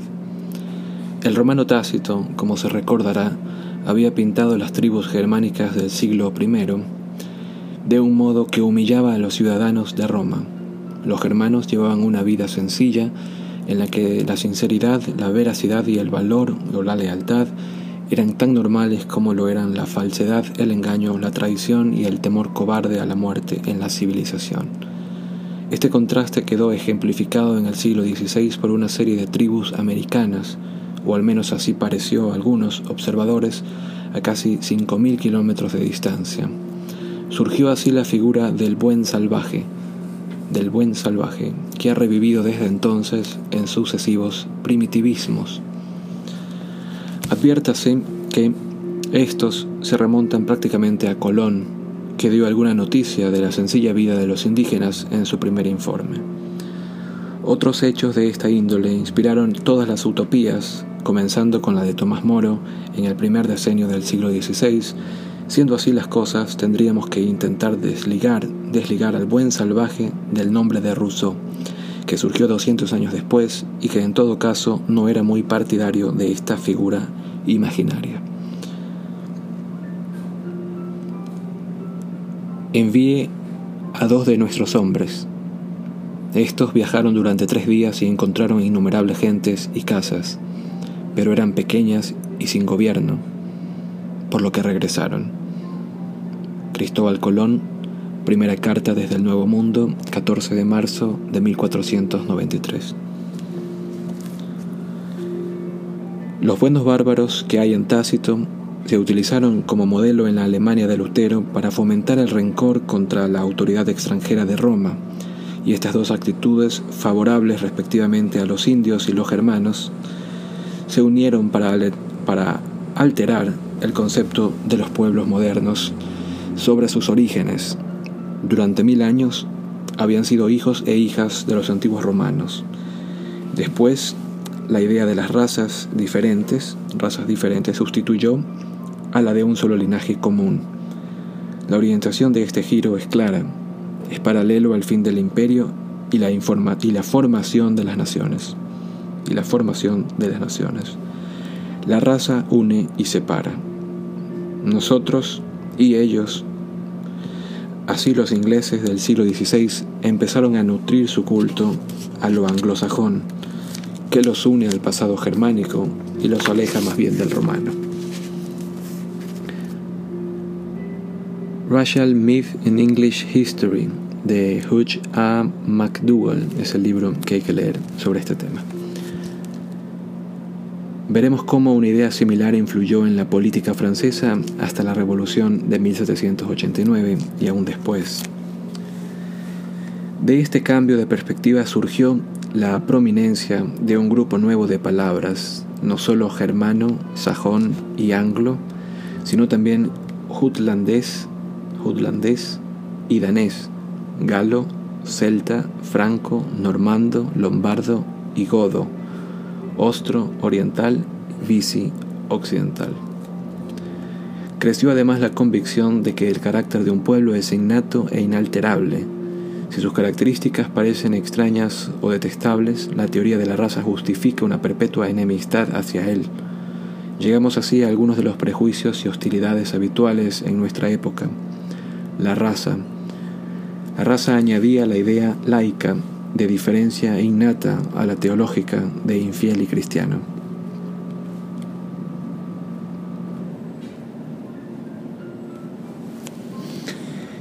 En el pensar popular, España y la Inquisición están tan íntimamente ligadas que parece sugerir que buscar herejes y despacharlos al otro mundo no existía en ningún otro sitio, lo cual es contrario a los hechos. Es verdad que, como vimos, los inquisidores españoles tenían grupos específicos de los que recelar, los moros y judíos conversos que podían estar fingiendo su cambio de fe, como en efecto hicieron algunos. Es también verdad que los vituperados, autos de fe, el auto da fe en portugués, que padecían los condenados, adoptaron la forma de un acto público, un entretenimiento popular. Pero la Inquisición con I minúscula actuaba en toda Europa. En la Escocia y la Ginebra protestante se denominaba disciplina y también recurría al brazo secular para castigar a los transgresores, como servetus o servet en Inglaterra se quemó en la hoguera un buen número de protestantes y católicos por veces, durante tres reinados, todo ello legalizado como una ley. De herético comburerendo, comburerendo, o del deber de quemar herejes. En Francia la Inquisición fue la Universidad de París, la Sorbona. El impresor humanista Etienne Dolet fue una de las víctimas. En cuanto a Italia, donde se creó la Inquisición como departamento de gobierno eclesiástico, el vigor de sus persecuciones variaba según la ciudad. Severa pero ineficiente en Roma, era templada en Venecia, donde se contentaba con reconvenir, dado que sus gobernantes no sentían inclinación por molestar a los comerciantes extranjeros, muchas veces de países protestantes cuya presencia importaba a la mercantil república. La Inquisición, con I mayúscula, como tal, esto es, al margen de los métodos y severidad de su, de su actuación, sigue siendo una institución viva. Las múltiples dictaduras del siglo XX la han empleado y los países libres y en los países libres prospera ad hoc. En la casa de simpatizantes alemanes durante la Primera Guerra Mundial y en el internamiento de americanos japoneses durante la Segunda Guerra Mundial, y en la persecución de compañeros de viaje comunistas durante la Guerra Fría, En Estados Unidos actualmente la acción de lo políticamente correcto en las universidades y de la policía del lenguaje que castiga a personas y organizaciones por utilizar ciertas palabras en temas pintorescamente calificados de sensibles son manifestaciones del perdurable espíritu inquisitorial.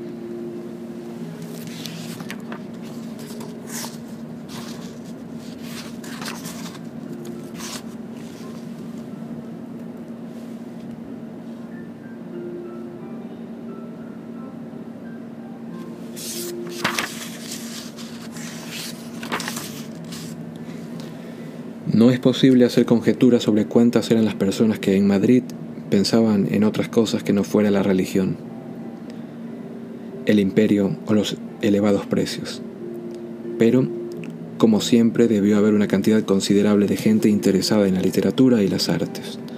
Sabemos esto porque la segunda mitad del siglo presenció el comienzo de lo que los españoles llamaron su edad de oro, edad de oro en la cultura. Desafortunadamente, los nombres de sus grandes figuras, aparte de los pintores, no se han difundido fuera de España más allá de las filas de los estudiosos y especialistas. La razón principal estriba en el aislamiento de España cuando se apagó su gloria imperial. Pero los olvidos de esta clase no se han limitado a las obras creadas en España.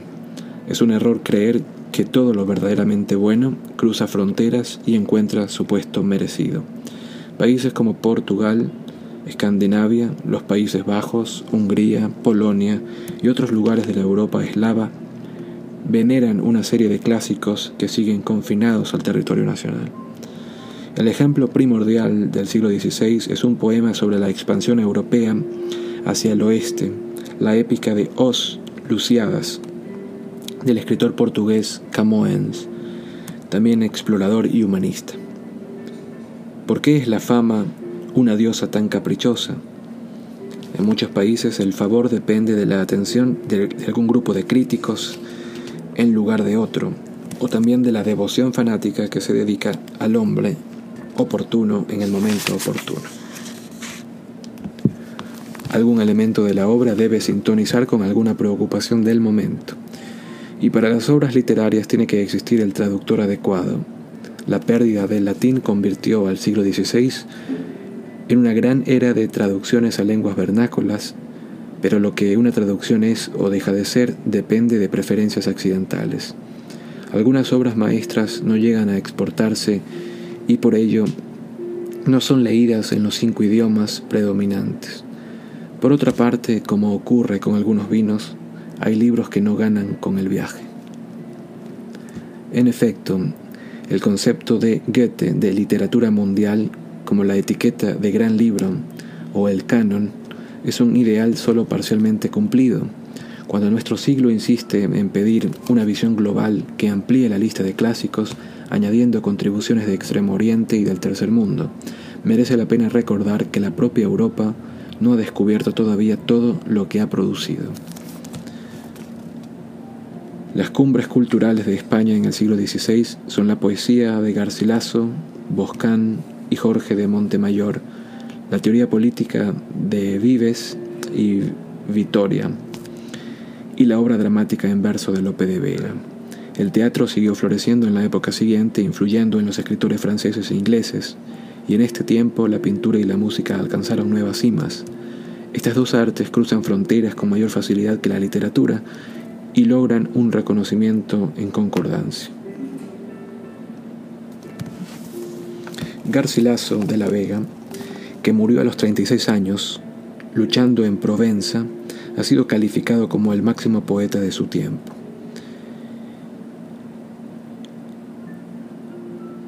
Ya abarque dicho tiempo a toda Europa o se limite solo a España, la alabanza es suficiente para denotar preeminencia. Junto a su amigo Boscán, Garcilaso publicó una colección de romances populares españoles, un rico legado poético que ha inspirado a los poetas españoles hasta García Lorca en nuestra época. Sencillez y dramatismo mezclados con un dolor contento, perdón, perdón, mezclados con un dolor contenido, o un doloroso puede ser, contenido, son los rasgos característicos como lo son también en ese otro género español, el flamenco, cuyos cantos y bailes expresan emociones del pueblo.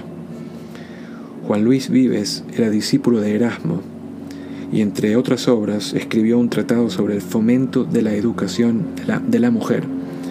Había sido preceptor de María, hija de Enrique VIII, antes de que esta infeliz mujer se ganara el título de Bloody Mary o Bloody la sanguinaria por sus persecuciones. Otros escritos de Vives versaban sobre la vida buena, la paz internacional y el socorro a los pobres.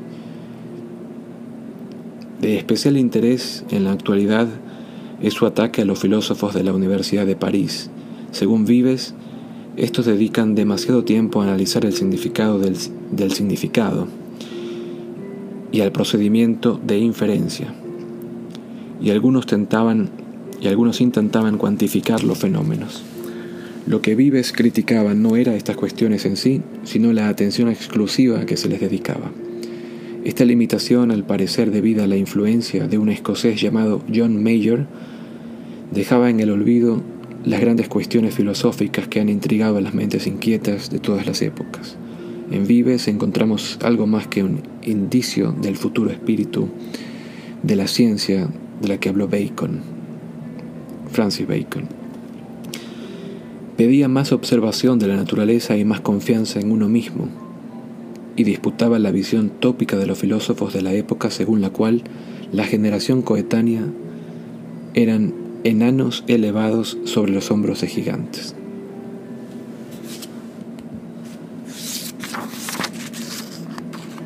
El contemporáneo exacto de Vives, Francisco de Vitoria, fue pionero largamente falta de reconocimiento en el estudio del derecho internacional.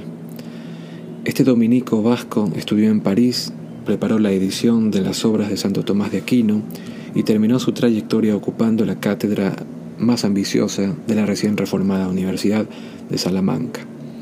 La palabra reformada tiene aquí el sentido de haber adoptado las ideas y métodos humanistas.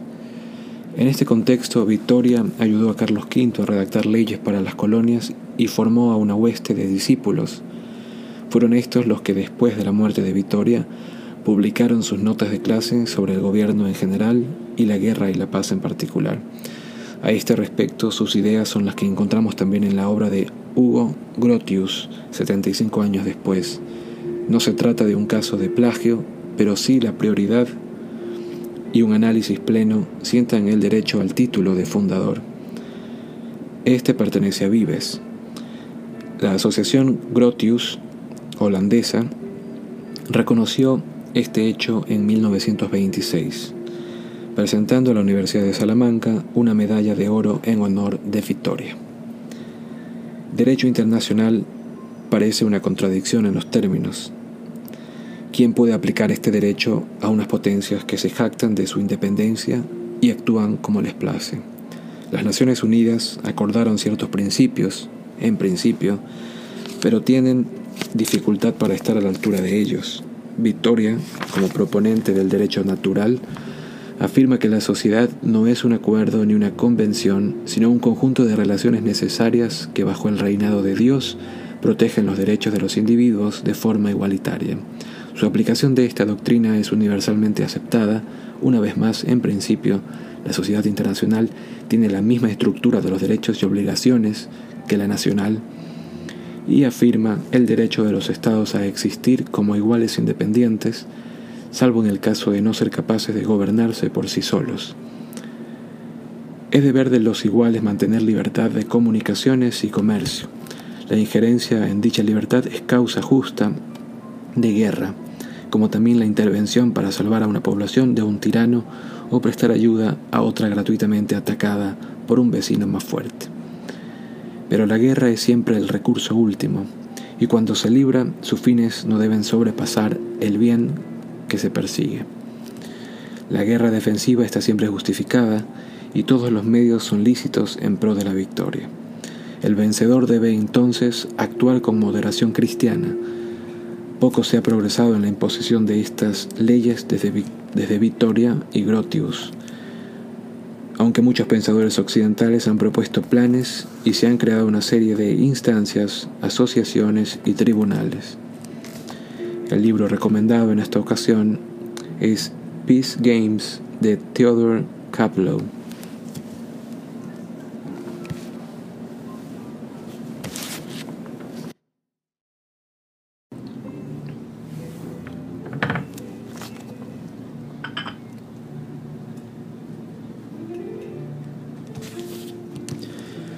Fue otro escritor español del periodo quien compuso el primer esbozo de un género nuevo, la novela.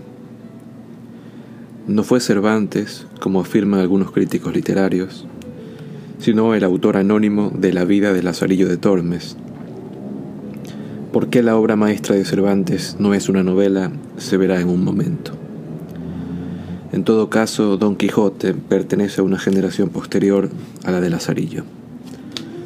Es esta la historia de una pobre criatura desvalida que entra sucesivamente al servicio de media docena de tipos sociales comunes, un ciego, un fraile, un cura, un caballero, un vendedor de, indulgencias y demás. Una nota de pie de página nos dice, el personaje del ciego no es mencionado por Barzán, pero he creído necesario añadirlo, dado que de ahí deriva el nombre de Lazarillo. Bueno, esto pone el traductor de la obra. En cada caso, las flaquezas del amo y los defectos de la sociedad emergen en los diversos episodios, en su mayoría dolorosos para Lazarillo, que no obstante desarrollan su astucia y sus recursos. Termina como pregonero de un pueblo, lo que convierte esta obra, pese a su brevedad, en auténtica novela es su doble tema, el carácter personal y la escena social, ambos tratados de manera realista y por inferencia crítica. Don Quijote contiene también elementos de lo que constituye la materia propia de la novela, pero está mezclada con alegoría y filosofía. No está limitada por lo plausible mientras que la novela pertenece, mientras que la novela pretende ser una historia verídica llena de personajes y lugares reales.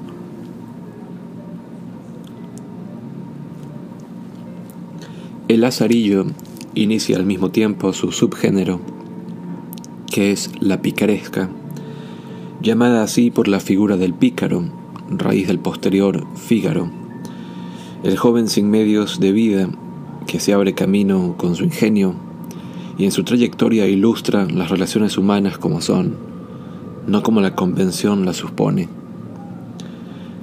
En siglos posteriores la picaresca se transforma en la novela de educación o Bildungsroman. Bildungsroman, en que un joven inteligente pero ingenuo y no necesariamente pobre adquiere conocimientos del mundo afuera a fuerza de pruebas y errores. Hablamos de Tom Jones o Pierre en la novela de Tolstoy, Guerra y Paz. Otro tipo de relato del siglo XVI, realidad mezclada con fantasía, llegó a un público más amplio que la novela y originaba un escalofrío de miedo o un resplandor de rectitud moral allí donde era escuchado hablaba de un alemán llamado Doctor Fausto, a medias sabio y a medias charlatán, que halló una muerte violenta precisamente en 1540, y muy merecida, porque había vendido su alma al diablo, un acreedor muy riguroso en sus cuentas. ¿Por qué se había hecho el trato? Por tres cosas, la primera de las cuales toda criatura del siglo XVI entendía con facilidad, para comer hasta hartarse. No solo en España predominaba la pobreza, aunque en suelos más favorables podía alternar con periodos de abundancia, en todas partes se repetían las hambrunas a intervalos frecuentes, de forma tan obsesiva, de hecho, que un moderno estudioso ha propuesto la idea de que en el siglo XVI la mayoría de la gente vivía en un estado de hambre perpetua que le producía alucinaciones.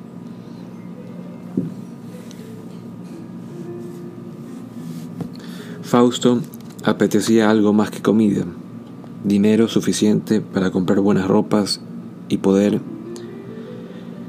para volar entre las estrellas y poder para volar entre las estrellas. Evidentemente el doctor tenía aspiraciones que superaban el simple bienestar. Merece señalar que en el relato original no hay la menor alucinación, alusión a tener amores con una mujer hermosa. Margarita o Elena de Troya, y que estas variantes surgieron después de la historia, después que la historia se, se imprimió a finales del siglo. Como todo el mundo sabe, el trato faustiano ha tenido una vida larga y rica. No es solamente un emblema de soberbia humanista, es un gran mito occidental. Volar entre las estrellas representa la inquieta insatisfacción ante la simple condición humana y cualquier aspiración tan magna que para cumplirla el hombre está dispuesto a trocar su posesión más preciada. La obra dramática de Marlowe de finales del siglo XVI no es sino el primer labrado filosófico de este mito, que ha sido reelaborado una y otra vez en poesía, teatro, música, pintura, danza. En la Inglaterra de Fielding apareció como teatro de marionetas, compitiendo con las comedias satíricas de este autor, y fue en esta forma atenuada como despertó la imaginación juvenil de Goethe. El observador que oteara al panorama más allá de las fronteras españolas lo vería repleto de novedades además de este edificante cuento alemán. Unas cuantas de ellas merecen una ojeada porque contrastan con la resistencia española a lo nuevo. A su lado, cruzando los Pirineos, Francisco I parecía no estar tan absorto de la guerra y la frivolidad de la corte para no poder entregarse a su genuino gusto por las artes y el pensamiento. Este rey importó artistas italianos en abundancia, entre ellos Cellini, Primaticcio y Leonardo. Este último murió en la residencia predilecta de su regio mecenas, Fontainebleau. Francisco renovó el Louvre, el museo, y construyó grandes castillos, entre ellos el magnífico de Chambord, en el Loira. Siendo un espíritu avanzado al modo humanista, ayudó a estudiosos como Guillaume Boudet e hizo canciller al prudente liberal Lefebvre de Table, de Table, de Table.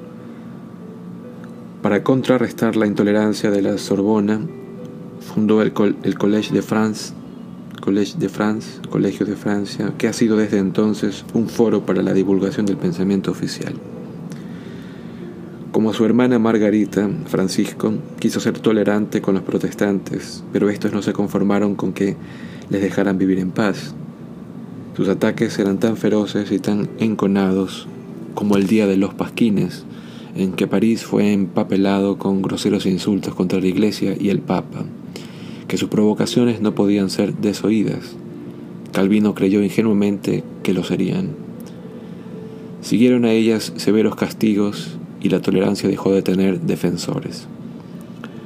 También en la administración fue Francisco I un modernizador, además de reforzar el control sobre sus representantes en provincias, un paso más hacia la revolución de este monarca, ordenó a los tribunales que no presentaran ya sus decisiones en latín, sino en lengua vernácula. Además, consciente del mayor número de movilidad de la población, decretó que toda persona debía tomar o recibir un apellido. Casi por entonces, Enrique VIII hizo lo mismo con sus súbditos ingleses. Esta expansión de la persona gracias a un nombre, a un nombre doble, con el apellido incluido, tiene interesantes implicaciones sociales. Eleva al hombre común más cerca del noble, que tenía toda una lista de nombres además de un escudo de armas distintivo. Actualmente la tendencia es a revertir a la simplicidad tribal de Ben, hijo de Tomás, Hoy vemos desconocidos que se hablan entre sí de Susan y John, segundos después de conocerse, y figuras públicas avergonzadas de su nombre y apellido completos. Para ser populares, los jefes de Estado y otros políticos han de ser conocidos como Jimmy, Bessie o Bill. En el siglo XVI el apellido fue consecuencia de romper los lazos con la tierra natal propia. Muchos poetas y artistas de la Baja Edad Media y el Renacimiento eran conocidos y siguen siéndolo por sus nombres de pila. Rafael, Leonardo, Miguel Ángel. Dante incluso es sobrenombre, abreviatura de Durante.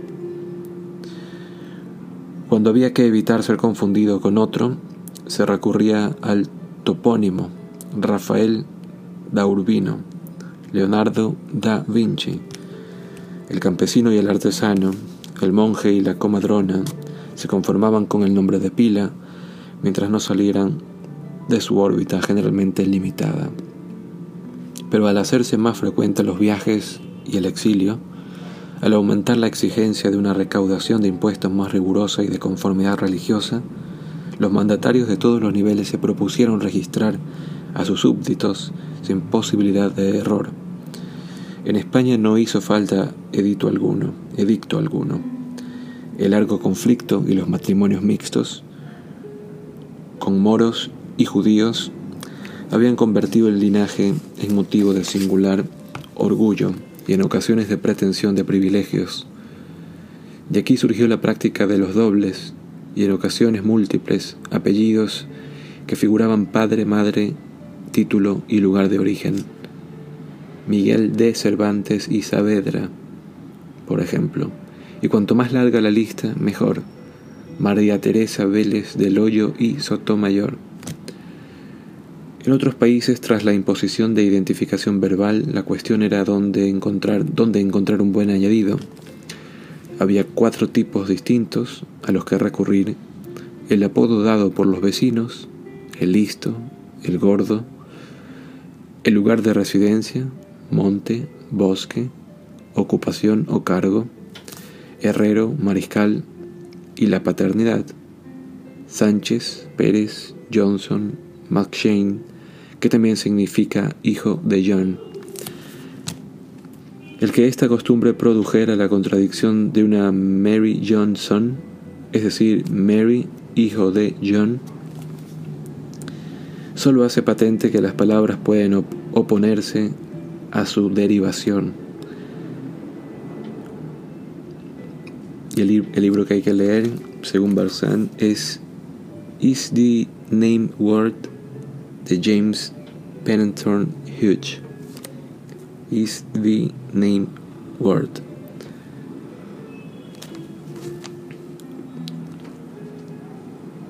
¿Cuál era el nombre de tu padre? Greg. Entonces es Gregory. Ah, no. Ya tenemos un Gregory. Te llamaremos Samuel Gregson. ¿A qué te dedicas? Gracias entonces. Eres William Chapman, buhonero. El funcionario parroquial cumpliendo con la real orden de apellidar en el reinado de Enrique VIII.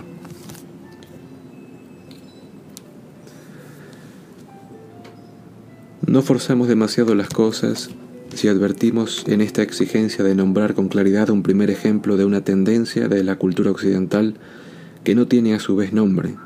Podría definirse como afinar la identificación el señor feudal, probablemente analfabeto, utilizaba símbolos visuales, su escudo heráldico, para darse a conocer. El plebeyo moderno, que sabe deletrear, utiliza dos nombres y una inicial entre medias. La designación exacta acompaña un individualismo intensificado, pero con poblaciones inmensas y la multiplicación de funciones y apetencias, los nombres están resultando insuficientes, sobre todo estando en descenso la población alfabetizada. Para seguir diferenciándonos dentro de la masa tenemos que ser marcados con una serie de números y recitarlos para que nos conozcan, nos atiendan y nos permitan seguir adelante con nuestra vida.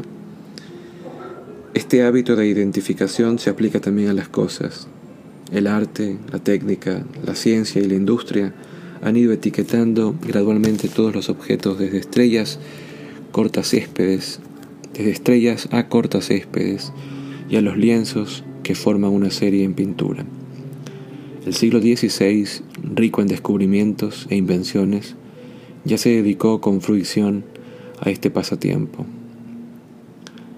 Por ejemplo, en la Universidad de Padua, mucho tiempo consagrada a la medicina, los dos anatomistas, Eustaquio y Falopio, describieron y dieron su nombre a un par de importantes conductos del cuerpo humano. Su trabajo debía mucho al esfuerzo pionero de Vesalio, que había luchado contra las autoridades eclesiásticas y los prejuicios populares para convertir la disección en parte aceptada de la instrucción médica. En el siglo siguiente, Rembrandt pintó su solemne lección de anatomía sin escandalizar a nadie más que a los fanáticos. Entre tanto, las personas que trabajaban en física, astronomía, botánica y en artes aplicadas como la metalurgia, estaban contribuyendo a crear nuevas palabras que aún forman parte de las actuales terminologías y nomenclaturas. Como los médicos de nuestro tiempo, sus predecesores del siglo XVI se enfrentaron súbitamente a una epidemia desconocida y terrible, la que era conocida, la peste bubónica, que diezmaba las ciudades cada pocos años, era ya muy grave dado que no tenía tratamiento.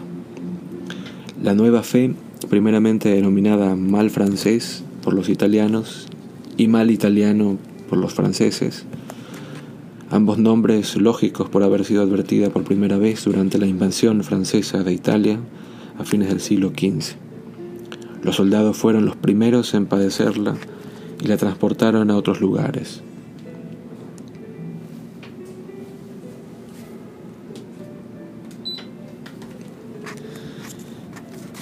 Sus características y su horror fueron celebrados, si es que esa palabra es la que cuadra, por el médico poeta Fracastoro, que dio a su épica en tres cantos, llena de imágenes sorprendentes y elegante versificación latina, el título de su héroe, Sífilis, o amante de cerdos. Este nombre no sustituyó a los insultantes sobrenombres nacionales, el mismo poeta utilizó el subtítulo de Morbo Gálico sobre el mal francés,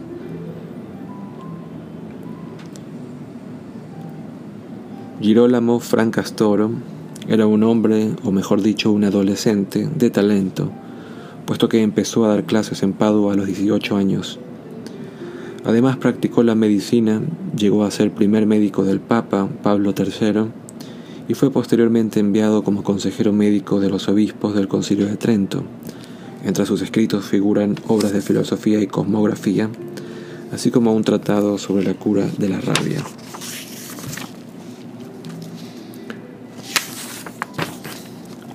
La ciencia puede rebajar la superstición, pero no la elimina. Fuera del alcance de los científicos de Padua, una obra titulada Centurias Astrológicas de un francés que se hacía llamar Nostradamus era un bestseller perpetuo. Es este un libro de profecías, aún en venta en varios idiomas. En una biografía reciente del autor, donde se citan muchos de los pronósticos y se aplican a, a acontecimientos pasados y presentes, apenas se expresa duda alguna sobre su validez.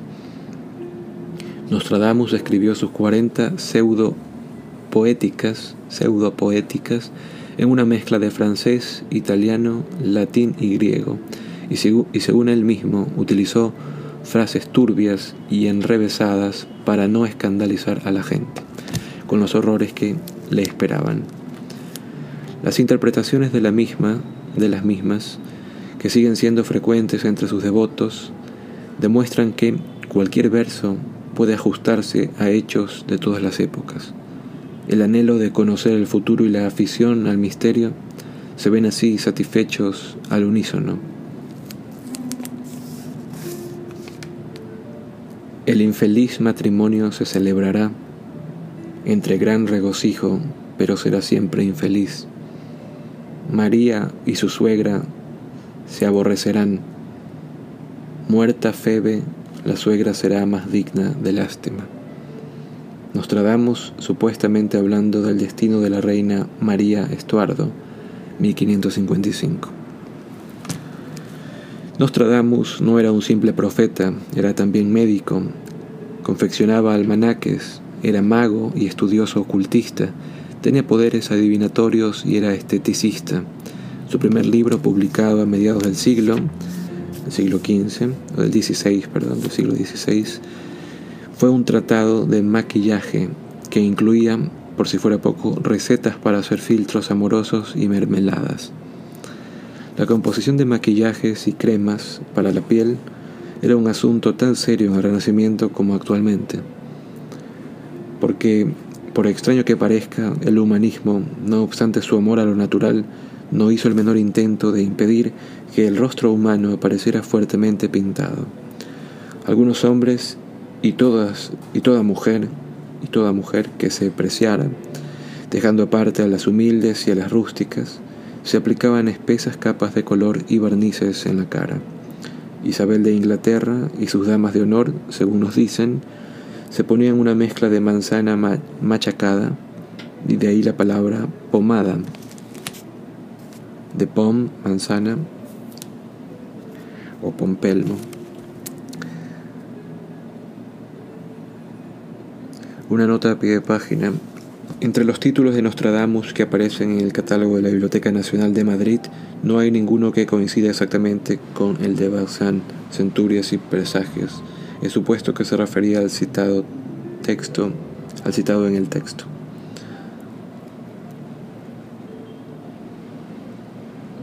Ah, porque Barzán habla de centurias y presagios, pero el traductor ha corregido con centurias y astrológicas, centurias astrológicas. Bien, dice que Isabel de Inglaterra usaban manzana machacada, agua de rosas y grasa de cerdo entre su corte. Pero como la reina quería tener el rostro perfectamente blanco, al parecer se utilizaba tiza como ingrediente principal del compuesto. Isabel podía probar el, el efecto del ungüento con ayuda de un artilugio nuevo, el espejo en su forma actual, hecho de cristal transparente con una capa de azogue, y remataba su mejora de la naturaleza tiñéndose el pelo de rojo, utilizando posteriormente una peluca para este efecto, y depilándose del todo las cejas. Nadie podía sorprender en ella un gesto de sorpresa. Era su expresión, permanente, era su expresión permanente y sin duda una ventaja para un gobernante, especialmente uno que quería ser absoluto. Con esto concluimos capítulo quinto,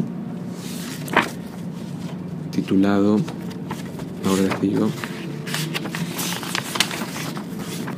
sección transversal, la perspectiva desde Madrid en torno a 1540.